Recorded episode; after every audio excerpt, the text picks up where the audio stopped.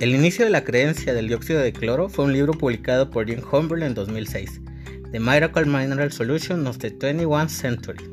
Humble afirmaba que había sido enviado desde la galaxia Andrómeda para salvar a la humanidad con su solución milagrosa.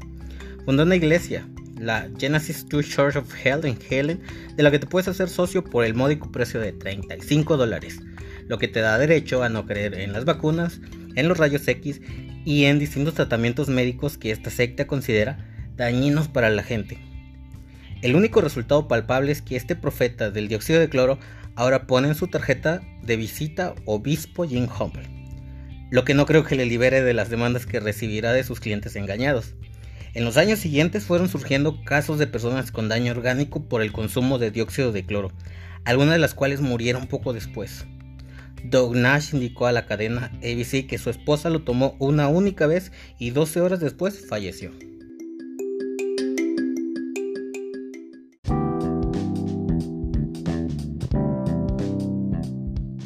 Hola, ¿cómo estás? Bienvenido una vez más a Es Ciencia. El día de hoy continuamos con nuestra serie de las mentiras de Andreas Kalker y hoy nos toca analizar cómo surgió el movimiento de la iglesia del Génesis. Es la iglesia que empezó a promover el dióxido de cloro como solución a todos los problemas.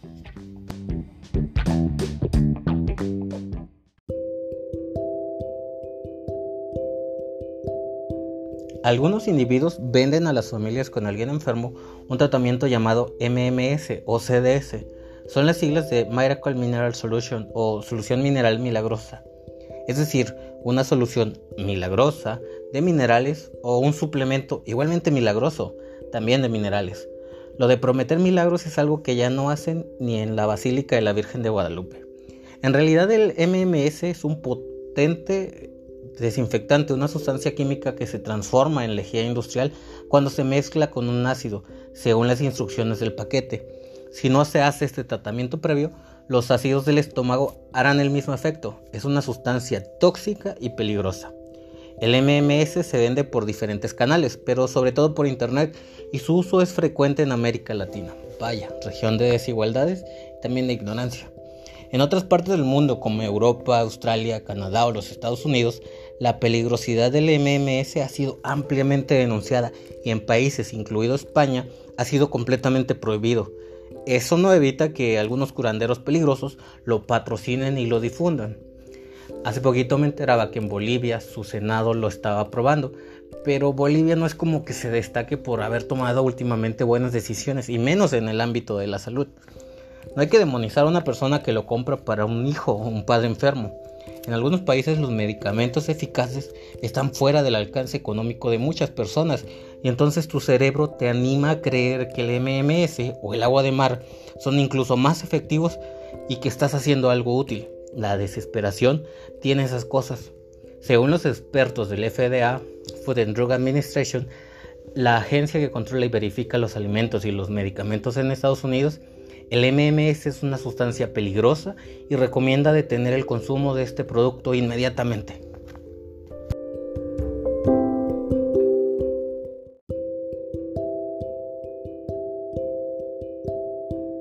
El MMS es una solución al 28% de clorito sódico en agua destilada. Es una sustancia muy oxidante con base en cloro, que es la definición de la lejía. Hay también una versión más diluida denominada solución de dióxido de cloro o CDS por sus siglas en inglés. No hay que confundir el clorito sódico, que es el MMS, con el cloruro sódico, que es la sal común. Los vendedores dicen que el producto debe mezclarse con un ácido, como por ejemplo el ácido cítrico que contiene el jugo de limón, antes de beberlo. Al mezclarlo, la solución de clorito con el ácido se produce el dióxido de cloro. Esta sustancia química es una lejía muy utilizada en la industria. Se utiliza para blanquear la pasta de papel, para blanquear fibras textiles y para desinfectar. Es una de las lejías industriales más utilizadas en el mundo por su bajo precio y su acción radical. La lejía se puede usar en el ámbito sanitario pues para limpiar el suelo con un trapeador, no para dárselo a nadie. Al ser una sustancia tóxica hay límites muy definidos para cualquier persona que la tenga que manejar en su trabajo, con lo que resulta aún más sorprendente que haya quien se proponga bebérselo, y aún más aterrador que algunas personas se lo beban o se lo den de beber a sus hijos o se lo pongan como enemas. Beber la cantidad indicada por los vendedores en las etiquetas del MMS puede causar náuseas, vómitos, dolores de estómago, diarrea e irritación en los ojos, fallo renal, hemólisis, problemas respiratorios o síntomas de una deshidratación grave que puede llevar a una hipotensión mortal.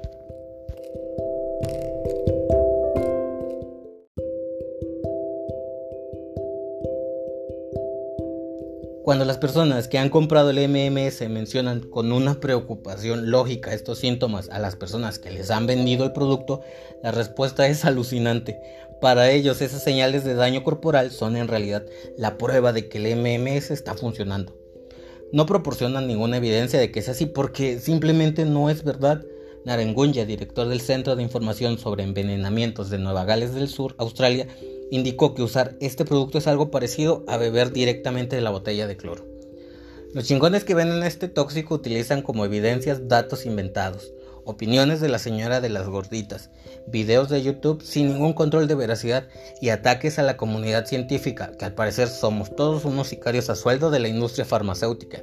Nada raro, siempre hacen y dicen lo mismo los que temen que le desmonte su minita de oro.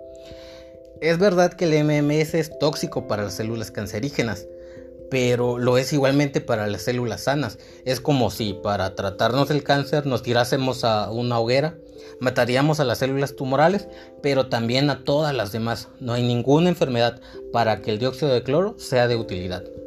Otro argumento que se utiliza es que no puede ser malo si se utiliza para potabilizar el agua. Lo que sí es cierto se usa para sanear torres de refrigeración y en depuradoras.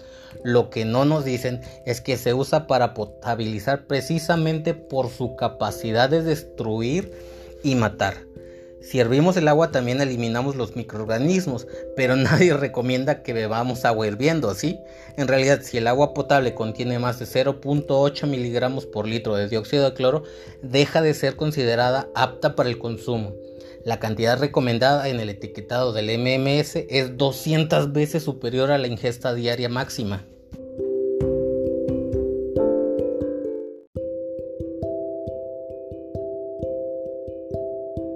El MMS no solo se vende como un supuesto tratamiento para el autismo, sino que sus vendedores, a veces a escondidas, dicen también que tiene resultados milagrosos contra el SIDA, el cáncer, la malaria, el herpes, el asma, la diabetes, la hepatitis, los catarros, el acné y ahora también el coronavirus.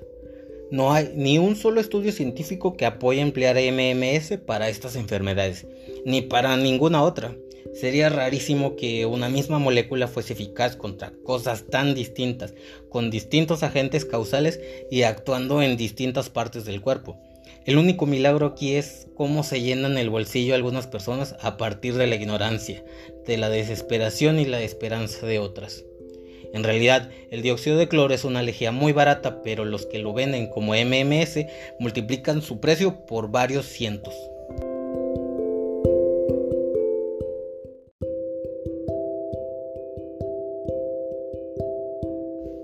Te tengo que confesar algo, el dióxido de cloro sí hace milagros.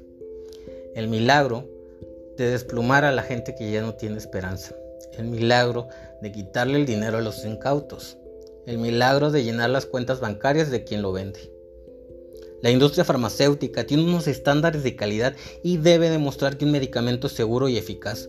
Los vendedores de dióxido de cloro solo hablan de una supuesta experiencia, aunque no tengan ninguna formación, ni hayan hecho ningún estudio, ni hayan realizado ningún control.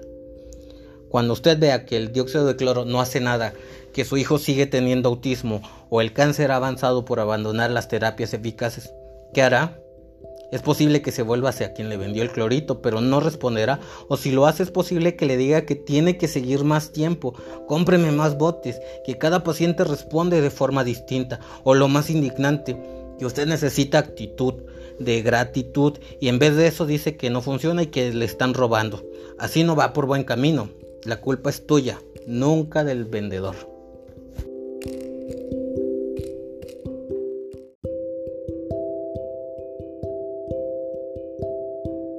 El inicio del dióxido de cloro fue un libro publicado por Jim Humboldt en 2006, The Miracle Minor Solution of the 21st Century.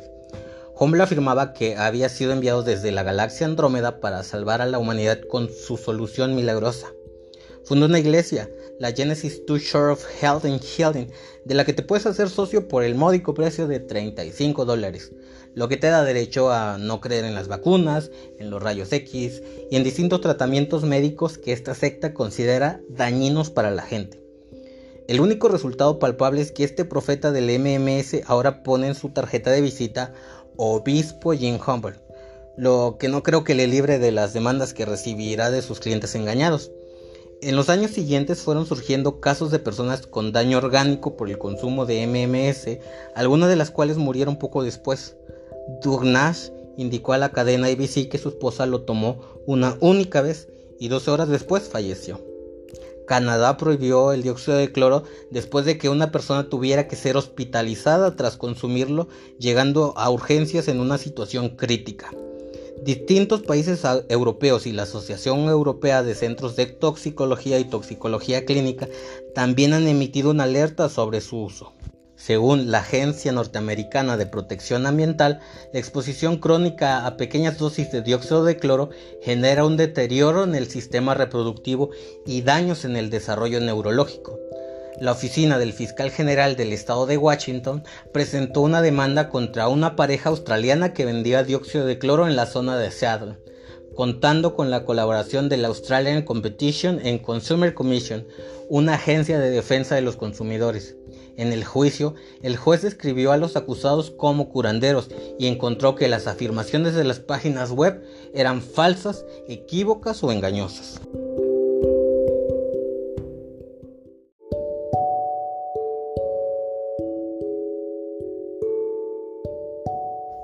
Pero Jim Humboldt no ha sido el único caso. Andreas Kalker fue detenido en España por vender la solución como medicamento, violando las leyes de protección de salud pública.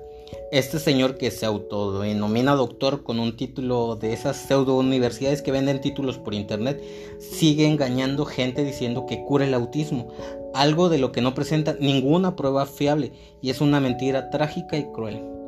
La FDA indicó que seguiría sus investigaciones haciendo uso de la legislación civil y la penal para proteger a la sociedad de quien pone en riesgo la salud y se aprovecha de ellos. La Agencia Española de los Medicamentos y Productos Sanitarios ordenó hace ya 10 años prohibir su venta y que fuera retirado del mercado.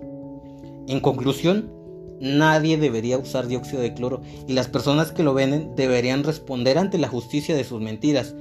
No hace lo que dicen que hace tus estafas consiguen dinero con la información falsa y su daño a la salud.